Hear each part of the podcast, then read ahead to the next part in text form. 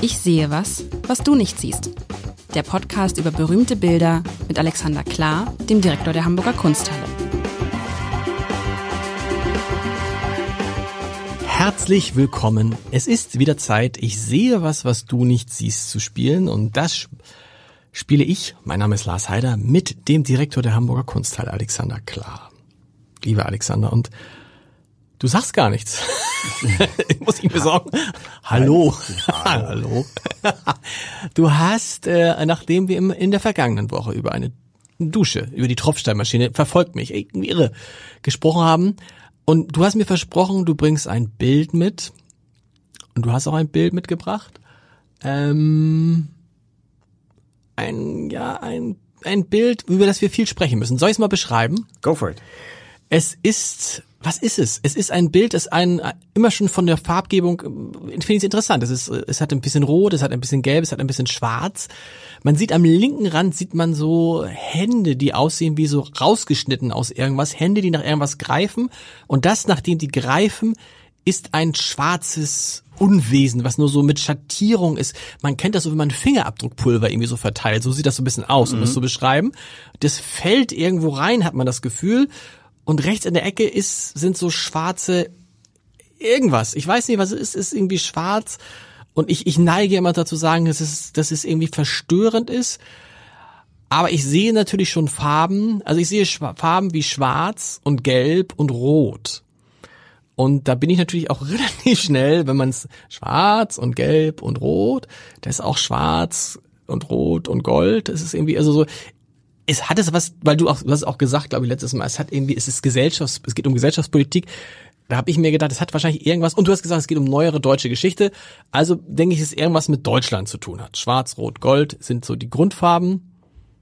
Wie ist es? Wie liege ich? Du guckst mich an so unter, dir, unter deinem Spuckschutz. Ähm, ähm, Du beweist gerade die, die, die Macht des Bildlichen. Also ist es nicht schön einfach, diese Symbolik schwarz, rot, gelb, Schrägstrich, Gold. Gold. Und wir reagieren eigentlich, wie wir sollen. Wir weisen das zu. Genau. Äh, hoffentlich gibt es nicht noch viele andere Staaten mit dieser Farbe, aber wir Deutschen gibt es ja die. Belgier, glaube ich, in einer anderen Kombi, ne? Würden die das für sich in Anspruch nehmen? Also, Ich weiß es nicht. Man, man ist natürlich sofort, man, ja, man, ähm, aber weil ich es wusste, wenn du mir jetzt nicht gesagt hättest, neuere deutsche Geschichte, hätte ich wahrscheinlich, hätte ich gedacht, das ist irgendwie, ehrlich gesagt, ein, ein Affe, der aus, Genau. dem, aus dem Zoo flieht. Mich erinnert das ja an Tim und Struppis Yeti, der irgendwo drin tauchte, der so ein Schatten auf und ist auch so ganz verwirbelt. Also der, das Bild ist von Sigmar Pulke, ähm, der 2010 gestorben ist und 1997 dieses Bild gemalt hat, Flucht Schwarz Rot Gold. Das heißt, er gibt schon ein, ein er gibt uns einen Tipp, in welche Richtung wir gucken sollten. Ja. Und er stellt mit diesem Bild relativ, also mit dem Titel relativ deutlich den Bezug zu einem weltberühmten Pressefoto eines ähm, über den Stacheldrahtzaun in letzter Sekunde springenden Soldaten der DDR-Armee. Das Bild hat jeder vorm Auge. Und weißt du, wer es fotografiert hat? Ein Abendblattfotograf. Hervorragend. Das ist ein Abendblattfotograf gewesen. Der liebe Pet, wie hieß er nochmal? Oh, muss ich nochmal. Liefer ich nach. Peter, komme ich im Laufe des Podcasts noch drauf. Also, ja. Nee, und äh, das Bild Das hat sich uns Bild, so. eingeprägt und das Ja. ist damit drin. Er Also wir erinnern uns, es ist dieses Bild, der Stacheldraht, der, der, der, der Soldat mit dem Helm springt darüber. Es ist kurz bevor der Mauerbau so richtig beginnt, ne? Übrigens auf dem Foto ist links ein fotografierender Journalist auch noch mit drauf, was ganz interessant Ja. ist. Ähm, das heißt, dieses Bild ist quasi in seiner Ikonenhaftigkeit gleich noch ähm, durch die Aktion des die Ikone machenden Journalisten verdoppelt und verdreifacht. Was der Pulke auch noch macht, er dreht das ein bisschen. Das heißt, dieser springende Yeti-Gedanke, der kommt dadurch, dass er den Soldaten quasi von der Seite ein wenig zeigt. Das heißt, er hat wirklich versucht, dieses ähm, aus diesem Bild ein Bild zu machen. Naja, er er versucht gerade vor allem das so zu verfremden, dass wir ganz vage uns dran erinnern und die Kombi nur verstehen mit dem, mit dem Titel zusammen. Denn das, was du vorhin beschrieben hast, das Schwarze da rechts, was man nicht sagen kann, das könnte natürlich der Stacheldraht sein, ist natürlich schwer Okay. verfremdet von ihm. Und das, was rot ist, das sind so schwingende Gebäude, äh, Paraphrasen. Man könnte das den Häusern, die im Foto im Hintergrund sind, so ein bisschen nachempfinden. Im Endeffekt ist es aber eine in sich selbst zusammenfallende oder sehr, sehr in Erschütterung geratene Welt. Ich guck nebenbei mal, ich guck nebenbei mal nach. Konrad Schumann, ne? Hans Konrad Schumann hieß der Mann, ist der richtig? Soldat, der gesprungen Der ist. Soldat, genau. Und wie hieß der? Erzähl, erzähl du weiter. Ja, ich, ich gucke. die, äh, die, das Bild ist ja 97 gemalt, also, also nach der äh, Wiedervereinigung, die ich jetzt mal in Anführungszeichen erstmal setze. Die, das heißt, es ist schon ein Rückblick. Es gibt ja ein paar Parallelen in der deutschen Malerei. Der ähm, Immendorf hat sich zum Beispiel mit seinem Café Deutschland sehr der Thematik ähm, der, der beiden deutschen Staaten zugewandt. Ähm, aus Peter Leibing. Peter Leibing. Peter Leibing. Ein Abendblattfotograf. Ein ganz, ganz lieber, inzwischen auch verstorbener Kollege. Das ist natürlich ein, ein, ein wirklich ein Ikone. Entschuldigung. Peter Leibing, Zeit genau. am richtigen Ort oh, war. Ja, aber auch, es gibt ja mehrere, es gibt mehrere Fotos, glaube ich, von diesem Konrad Schumann.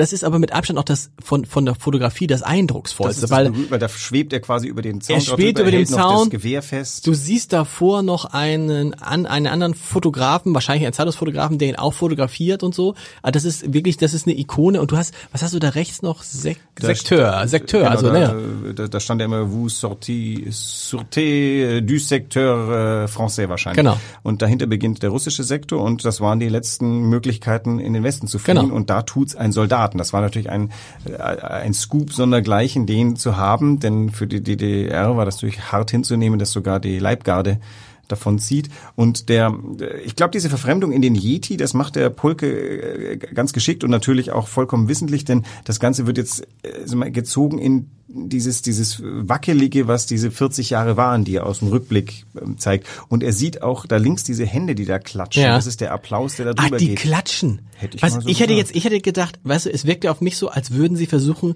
ihn zu halten. Auch das, also es ist vollkommen offen. So, also, ne, Fall. genau. Es hat eine Reaktion, welcher Art auch immer die ist. Und das Ganze ist aber eben, das Bild ist sehr groß übrigens und es ist transparent. Man kann den Rahmen, äh, den, den Aufbau des Keilrahmens da hinten ganz gut sehen. Das heißt also ein ganz durchlässiges Bild und ähm, all das spielt zusammen in so ein Gefühl von, von sag mal, Instabilität, dass ich tatsächlich auch ein wenig mit, ähm, mit meiner Kindheit verbinde. Mhm. Denn die, die Zeit, äh, die ich erlebt habe, das war natürlich die Atombedrohung der beiden Blöcke gegeneinander.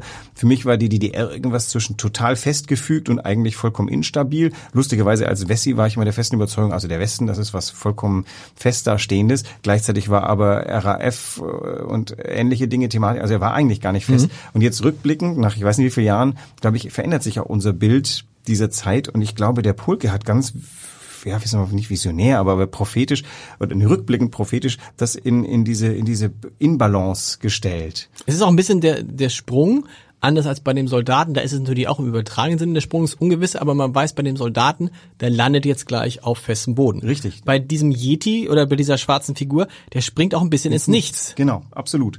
Dieses Bild ist äh, trotz seiner Größe äh, sehr, sehr instabil eben. Und das ist eine wirklich, eine, dieses Bild ist auch, sag mal, durch diese, durch die Wucht der Größe, aber auch durch diese. Wie groß ist denn das, wenn du sagst, das ist so äh, groß? Überlegen sind drei Meter mal vier Meter. Also Boah. wirklich ein, ist auch gerade zu sehen in der Galerie der Gegenwart unten. Ähm, das ist ähm, groß, aber nicht monumental. Und ich glaube, das liegt an diesem, an dieser Volk, an der Transparenz des Bildes und auch an der Beweglichkeit des Ganzen. Was ist dieses schwarze Gekriddel da? Es ist aber was schwarz ist ja drin. Warum hat er da unten rechts im Bild sind so schwarze wie Das kann man wirklich diese schwarze Striche so ein bisschen ja, so. Das ist die Paraphrase des äh, Stacheldrahts, hätte ich gesagt. Ach so, richtig, hast du gesagt. Und das rote ist was? Ist ist äh die Häuser da hinten. Du, du siehst ja diese Fensterreihe ah. und ähm, die ist natürlich also dieses Bild ist, ist schwer verfremdet. Ich sage bewusst, wir haben es ja jetzt gelernt, nicht abstrahiert, weil dieses Bild ist ja nicht abstrakt. Ähm, es ist auch nicht figürlich. Es ist schlicht und einfach eine äh, ein, ein Gemälde ganz einfach. Da muss man gar nicht in äh, falsche Kategorien abfallen. Ähm, es ist ein sehr bewegtes Bild und diese Bewegtheit kommt durch diesen Stacheldraht, durch den Yeti, durch die Hände, durch das. Und diese Bewegung ist aber, wie ich tatsächlich ähm, gar nicht müde werde zu wiederholen, vor allem äh, instabil. Ist nicht sicher.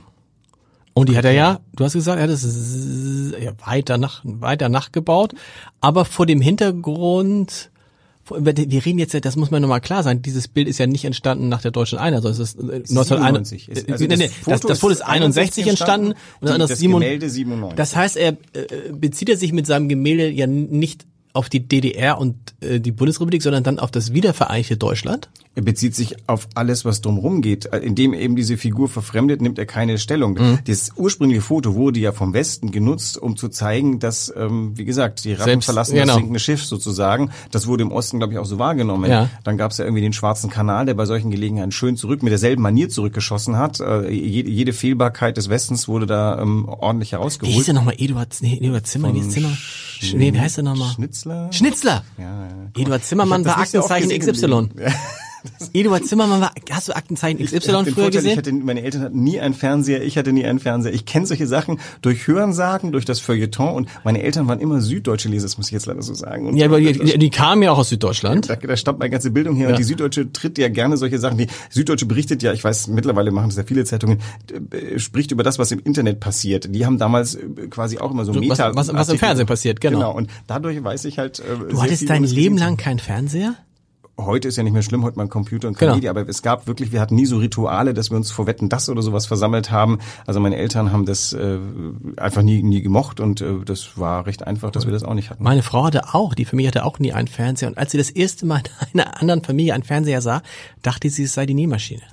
Also, das, hab- das, wozu, wohin führt? Das kann auch dahin führen, Ich ja. habe bei anderen Familien immer gewusst, was der Fernseher Ja. ist und habe das auch schamlos ausgenutzt. Wir hatten amerikanische Freunde in Athen und bei denen lief er immer. Das heißt, wenn es mir wirklich zu doof war, dann schlappte ich darüber, setzte mich in das menschenleere Wohnzimmer, in dem der Fernseher vor niemandem lief und guckte Lassie. Stimmt, du bist ja in Athen aufgewachsen. War dein Vater Diplomat? Nee, mein Vater hat bei Siemens gearbeitet. Ach so, und sowas ähnliches wie Diplomat. Aber wir haben in einem amerikanischen, in einem Ja. Viertel nahe der Base gewohnt und da waren Ja, viele Amerikaner. Ja. Und dieses, dieses, dieser laufende Fernseher, das war für mich, also ich konnte das gar nicht für eine Nähmaschine halten. Das Ding war immer an. Das ist so krass, wie wir jetzt da, wir müssen überlegen, wir kommen über den äh, über den äh, schwarzen Kanal, über Eduard Zimmermann, Aktenzeichen XY, dazu, dass du keinen Fernseher hattest. Ähm, was sagt uns dieses Bild jetzt über die, was kann man da jetzt, äh, wenn man über deutsche Geschichte heute, wenn man sich das heute, Vierteljahrhundert später anguckt? Ich glaube, das hängt vom Betrachterstandpunkt aus. Ja. Wir tun ja genau das, was ich eigentlich mir wünschen würde, dass jeder tut, nämlich über das Vehikel eines Kunstwerkes in Erinnerungen schwelgen, würde ich jetzt fast sagen, oder aber also mal in, in, in Ja, etwas hineingeraten. Diese Bilder sind tatsächlich ganz oft nur aus, Ausgangspunkte für etwas. Wir müssen uns ja vorstellen, so ein Künstler der oder eine Künstlerin, die stehen sehr, sehr lange vor dem Bild. Das ist lange und elaboriert gemacht. Und wir tun dem Bild meistens den Tort an, dass wir vorbeilaufen, so 17 Sekunden, wenn es hochkommt, drauf gucken und dann Schulter zucken. Diese Bilder haben es aber tatsächlich verdient, dass man davor zu zwei, zu dritt, zu viert, das darf man mittlerweile auch wieder, äh, steht und sich äh, unterhält über die und man muss sich um Gottes Willen nicht unterhalten über das Bild. Ich fange gerne mit Führungen an, dass ich erzähle, wie dieses Bild entstanden ist. Ja. Das kann man sehr gut herleiten, da muss ich den Künstler nicht zu befragen. Man kann sehen, wie die gearbeitet sind. Aber darum geht's ja gar nicht. Dieses Bild ist ein Kunstmuseum, insbesondere ist ein Auslöser, um nachzudenken und zu sprechen. Und äh, nichts anderes tun wir in diesem äh, in diesem Format hier jetzt schon seit äh, Seit gefühlt, seit, sag mal, und du hast eben gerade gesagt, dass du wie ich eine relativ geringe Aufmerksamkeitsspanne hast. So. ist das aber für, für, ist auch insgesamt, glaube ich, gar nicht so, also auch, auch für einen Journalisten nicht gut, aber für jemanden, der sich mit Kunst beschäftigt, dann wird dir ja nach fünf Sekunden langweilig vor so einem Bild. Ich bin ja Gott sei Dank Direktor geworden. Das ist total gut. Also meine Kollegen sagen immer, wie halte ich das aus, dass ich äh, alle äh, 20 Minuten ein neues Thema habe. Ja. Äh, Ich bin da ganz gut für gebaut. Andersrum ist es tatsächlich so, es gibt schon, ich kann mich schon konzentrieren, ich bin mittlerweile groß geworden, aber es ist, ähm, mir fällt es recht leicht, äh, Themenkomplexe äh, rasch in ihrer Gänze irgendwie zu erfassen, Ja. aber natürlich entgehen mir viele Details und das, das ist der Nachteil von jemandem mit Aber sind die Details dann auch nicht wichtig? Also, ich weiß nicht, ich weiß nicht, wie wichtig sind, ist bei so einem Bild ein Detail. Ähm, weil am Ende kann man, wenn man ins Museum geht, wenn man sich jetzt mit jedem Bild so lange beschäftigen würde wie wir, dann würde man pro Besuch vielleicht drei Bilder schaffen. Dann hätte man ja auch eineinhalb Stunden, muss man mal auf Toilette, muss man was essen. Aber auch darin liegt eine Schönheit und die Möglichkeit ist Absolut. genau diese. Also was zum Beispiel ich gar nicht gut kann, ist diese Clipgeschwindigkeit. Dazu ist wiederum meine Aufmerksamkeitsspanne anders gebaut. Ich möchte selbstbestimmt entscheiden können, wie lange ich mich mit etwas beschäftige Ja. und das kann sehr kurz sein, das kann aber auch sehr lang sein und es gibt ja Leute, die zelebrieren solche Langsamkeit und Detailversessenheit und denen kann ich sehr gerne und folgen, wenn da die genötige Passion dahinter ist. Also ich kann mich auch schon vor ein Gemälde für eine halbe Stunde stellen und im, im, im Sprechen dieses Bild mir erarbeiten. Übrigens kann ich allen nur raten, Bilder im Sprechen sich zu erarbeiten. Alleine guckt man, glaube ich, ganz anders als zu zweit. Und also das ist etwas, was ich nur empfehlen kann. Das kann ich jetzt übrigens, das ist meine Erfahrung, die ich habe, als, als jemand, der, als ich anfing mit diesem Podcast, als wir anfingen mit diesem Podcast, habe ich gedacht, naja Leute, ich und Bilder. Nee, aber es ist, damit erschließt sich einem das Ganze, weil man sonst ja immer denkt, so ähnlich wie beim Weintrinken, man muss jetzt genau wissen, wonach es schmeckt und woher es kommt und sonst bist du irgendwie ein Versager. Darum geht's ja gar nicht. Äh, Der Wein schmeckt dir und das Bild gefällt dir und jeder kann zu einem Bild was sagen. Mich würde aber interessieren, dieses Foto, was dem Bild zugrunde liegt, ist das jetzt auch Kunst? Aha, interessante Frage. Ähm, ist es wichtig, ob es Kunst ist? Also es ist auf alle Fälle eine Ikone. Heißen, Ikone, sehr, genau. Sehr viele Leute. Aber nicht jedes Foto ist eine Ikone, nicht jedes Foto ist Kunst. Es ist ja auch nicht als Ikone geboren worden, sondern in diesem Bild sahen ganz viele Leute etwas sehr Bedeutsames, im Osten wie im Westen. Wenn das, äh, da kann ich jetzt mit Duchamp antworten, alles, was du in einem Rahmen an die Wand oder auch wie auch immer ins Museum trägst, ist Kunst. Ja. In dem Moment, in dem du dieses Bild in der Hamburger Kunsthalle siehst, ist es ein Kunst Kunstwerk, geworden. genau. Zum jetzigen Zeitpunkt liegt das in einem ausgedruckten Papier vor mir und ist ähm, hinterher reif für den Recyclingkorb. Also ähm, auch das ist wiederum etwas, der Begriff von Kunst hängt, glaube ich, ganz stark mit der Rezeption zusammen, die im Museum passiert. Das heißt, alles, was im Museum ist, nach Duchamp, wie gesagt, ähm, ist Kunst. Mhm. Äh, vielleicht nicht die Toiletten, die man geht, obwohl ja Duchamp notorischerweise ein Urinal ins Museum getragen hat und gesagt hat, seit ich der Künstler beschlossen habe, dass es ein Kunstwerk ist, habt ihr das auch zu erkennen. Und das 20. Jahrhundert hat beschlossen, das ist eines der größten Kunstwerke des 20. Aber eine Jahrhunderts. Toilette könnte auch, man würde es gar nicht merken, könnte ja auch Kunstwerk sein. Es gab wenn es, wenn es jemanden gibt, ein Kün also was, was, würde- was würde eine Toilette zu einem Kunstwerk machen? Also im Museum ist sie schon mal. Also Maurizio Cattelan hat unlängst, vor zwei Jahren, glaube ich, im Guggenheim Museum in New York eine goldene Toilette Ja. in die Toilette reingebaut und man konnte auch auf dieser Toilette zur Toilette gehen. Und ich habe persönlich die Schlangen gesehen, die vor dieser Toilette, die bevor sie vergüldet war, vollkommen, die, die hat Eine Toilette halt, gesehen, ja, die ist genau. eine der Pylonen des, des äh, Frank Lloyd Wright Building, ähm, da war niemand drauf. Aber seit sie gülden waren, war eine Schlange. Ich weiß nicht, ob die Leute dann nur zum Gucken rein sind oder vielleicht zum tatsächlich die Toilette benutzen. Können sie auch benutzen? Aber der Maurizio Cattelan hat damit mehrere Dinge angesprochen, nämlich diese vollkommene Nebensächlichkeit eines äh, einer Toilette, die er vergoldet im Guggenheim. Das waren natürlich diese 17 Statements gleichzeitig, nämlich äh, wie kann die Kunst nur so verkommen, dass irgendwie sie quasi vergüldet ist. Plus ist das nicht etwas, was einem am Arsch vorbeigehen sollte. Also tolle Sachen, das ist äh, großartig. Du hast irgendwann mal erzählt, das ist, äh, ich weiß gar nicht mehr, welches Bild es war, ich komme gleich drauf. Das, doch, doch, doch, doch, doch, doch, die, die, die von Menzel, die, die, äh, die Auf, Die Aufbauung der Märzgefallenen. Genau, dass der Bundespräsident das gern hätte. Was mit diesem Bild? Das ist ja auch so ein Bild, was man sich ganz toll im Reichstag, im Bundeskanzleramt und sonst wo vorstellen kann, weil das ja einen wichtigen Moment Ja. der deutschen, vielleicht ja, einen der wichtigsten Momente der deutschen Geschichte Also erzählt. ich glaube, das hängt natürlich auch sehr viel ab mit dem jetzigen Bundespräsidenten, der, glaube ich, sich das 1848er Jahr besonders, äh, da, da sind ja wirklich die Ursprünge unserer Demokratie. Insofern, äh, zum anderen ist der Menzel auch, glaube ich, einfacher über den Schreibtisch zu hängen als ähm, dieses Riesending, Bild. ne? Ja, Da hast du schon sehr viel Statement hinter dir. Ähm, ich hab, äh, ich muss mal wieder mit dem Bundespräsidialamt in Kontakt treten und fragen, ob ich denn noch was bieten kann, wenn es schon der Menzel nicht war. Ähm, aber ich glaube, dass ja, natürlich gehörte sowas, könnte sowas auch an einem politischen Ort sein. Auf der anderen Seite, wir die Hamburger Kunsthalle sind ein politischer Ort, auch bei uns. Wir sind irgendwas zwischen politisch, zwischen gesellschaftlich. Bei uns findet Kirchliches statt. Wir haben Altäre da und so ein nenne ich jetzt mal Altar der deutschen Geschichte, ist bei uns gerade recht aufgehoben. Bei uns ist einfach mehr Durchgangsverkehr als beim Bundespräsidenten. Insofern macht das, glaube ich, Sinn, dass es bei uns ist. Wie, wie, wie wichtig ist es, dass sowas doch dann relativ schnell zu erkennen ist? Es gab ja auch m, Kunstwerke, die wir hatten, wo man lange nachdenken musste. Hier ist es nicht so lange, das ist auch bewusst, dass man sagt, du sollst schnell wissen, es geht irgendwie um Deutschland, oder? Und es geht um irgendein Kapitel, man könnte ja auch denken, um ein dunkles Kapitel Deutschland, aber du bist ja schnell, du, ach, du könntest auch bei Belgien sein natürlich, ne? Also, ich weiß gar nicht, ob du so schnell bei Deutschland bist. Wir wissen viele Sachen nicht. Wir wissen Ja. zum Beispiel nicht, wie ironisch der äh, Sigmar Polke das gemeint hat. Und es ist eine äh, große Wahrscheinlichkeit, dass da ein guter Batzen Ironie dabei ist. Ähm, äh, ich hätte ihn gern persönlich kennengelernt, Ja. weil ich verehre sein Werk sehr. Ich habe aber das Gefühl, meine Verehrung, die kommt aus einer, aus der vollkommenen Unkenntnis seiner Beweggründe. Was aber auch wieder ganz interessant ist. Ich, ich verweigere mich ja dem, dem biografischen Erschließen eines Bildes. Bloß weil der Künstler das so gefunden hat, muss ich das nicht so finden. Auf der anderen Seite ist es schon so, bei Sigmar Polke gehört das so etwas hinter, äh, Hinterrückse durchaus mit dazu. Bisschen ihr- fiese auch, ne? Deshalb, deshalb ist diese Figur auch so, wie sie ist, ne? So eine, so eine Mischung aus Mensch und Katze, so ein bisschen albern, Also irgendwie er so. hat schon dieses, dieses ikonische Bild auch Ja. ein bisschen veralbert, weil dieser Sprung ist ja irgendwie, ist, so sieht ein Skater aus, der ganz oben auf der Halfpipe angekommen ist. Stimmt. Daher, genau. Weißt du was? Es könnte auch eine Halfpipe sein. Absolut, Es könnte auch eine Halfpipe sein, wo es, dann, wo es dann so hoch. Stimmt, so sieht ein Skater aus, aber ein Skater mit dem, mit dem, äh, mit dem Gesicht. Was heißt Gesicht? Also du siehst ja kein Gesicht, aber mit dem Kopf einer Katze. Ja. Ja. Und irgendwie mit einem ganz komischen, und du hast recht, es ist diese Skaterpose. Und das könnte nämlich genauso, die Hände könnten auch welche sein, die dem Skater nach oben helfen oder ihn festhalten wollen. Also ich finde sowieso, dass du bei den Händen siehst, dass die klatschen. Ich sehe nur einzelne Hände, ich sehe da keine klatschenden Hände. Auch welche, weißt du, einige Hände, die so weg, jetzt mal genau, die, Die so ein bisschen obersten? wegstoßen, einige, die so ein bisschen hinhalten. Wenn du von oben runter guckst, die beiden Hände zwei und drei sind aufeinander zubewegt. Da sehe ich was klatschen. Ja, das ist aber jetzt, äh, nein. Nein, das kann schon sein, ja. Du liest mehr so, dass die versuchen, den zu greifen. Die DDR versucht ihren Soldaten zurückzuhalten. Ja, oder, oder, sie aber schieben ihn weg, das oder weiß ich auch nicht. Westdeutschland versucht sich, versucht seiner Herr zu werden. Alles Ist es geht. denn eigentlich, ist es denn eigentlich sicher, dass, es, dass er das meint, was wir jetzt erzählen? Oder wollte er tatsächlich eine Skaterbahn bauen? Äh, er hat, malen? Er hat, er hat den Titel Flucht Schwarz-Rot-Gold Flucht Schwarz- angesetzt, vielleicht um uns ganz böse in die Irre zu führen. Ähm, Aber weißt du, was heißt denn auch Flucht Schwarz-Rot-Gold? Derjenige Flucht, er flieht ja nicht vor Schwarz-Rot-Gold, sondern er, es passt rettet, nicht es passt oder? nicht zusammen. Das ist toll, ne? Es rettet, er rettet sich ja sozusagen in die schwarz-rot-goldene, äh, in das schwarz-rot-goldene Land. In das goldene Land. Guck mal, da hat äh, das goldene Land. sogar mit dem Titel kann man. Also der Titel gehört ja inhärent zum Kunstwerk dazu. Er hat sich ja nicht entschlossen, das ganze äh, Untitled zu nennen, sondern das Ding heißt Flucht Schwarz-Rot-Gold. Da ist nicht mal Flucht, Komma Schwarz-Rot-Gold, sondern da steht Flucht Schwarz Bindestrich äh, Rot Rot, Gold. Bindestrich Gold.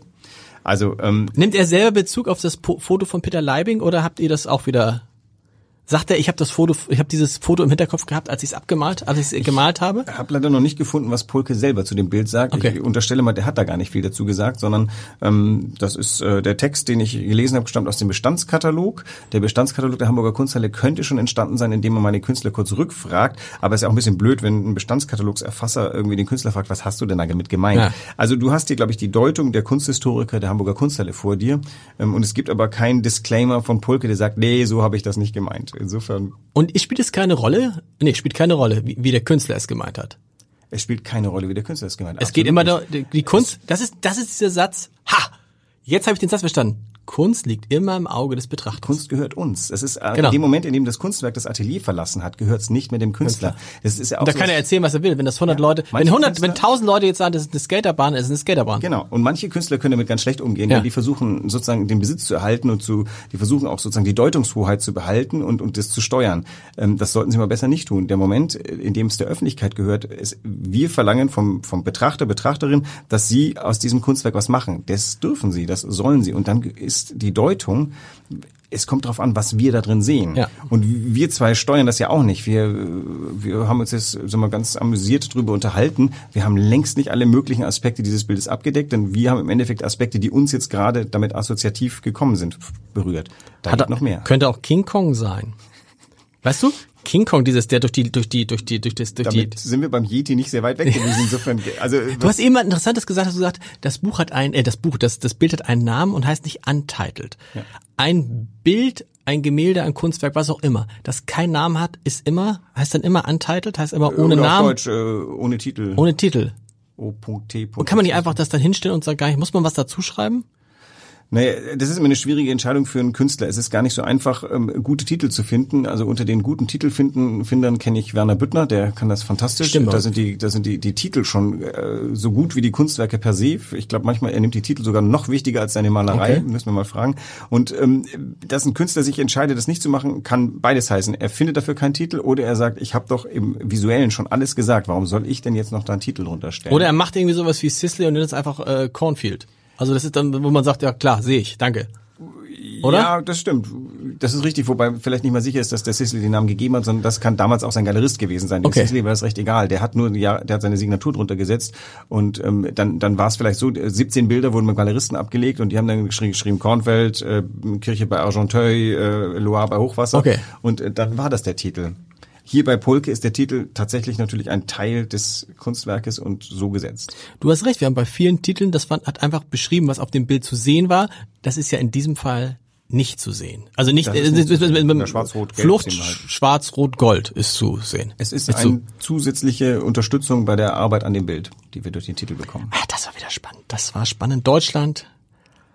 Ja, eigentlich ist es gar nicht so still. Eigentlich ist in Deutschland, muss man sagen, wenn man jetzt guckt, so, Funkig, oder? Also das ist sehr bewegt. Sehr bewegt. Ist gar nicht so starr. Nee, und das Am ist, Ende das ist ganz, das ist auch ganz cool. Das ist irgendwie so, dieses Bild ist so, wenn ich so gucke, ist es, finde ich so, so könnte Deutschland auch sein, du, so ein bisschen farbenfroher, ein bisschen knalliger. Vielleicht ist Deutschland Vielleicht so. so. Übrigens sehe ich gerade noch in diesem Stacheldrahtschwarz, das ist ganz entfernt auch eine Noten, ähm, eine Notenlinienzusammenstellung. Also, Beethoven. Es ist auch, es ist eine Oder Assoziation. an die Freude oder die heidnische Kaisermelodie, wir wissen es nicht. Aber trotzdem ist es so, wenn das ein Bild ist, das die deutsche Geschichte beschreibt, finde ich, ist es ein Bild, was, ähm, was hoffnungsfroh stimmt, was Es optimi beschreibt ein sie ja optimi nein, nee, nee, beschreibt aber anklingen lässt oder- anklingen oder lässt, aber es ist ein optimistisches Bild.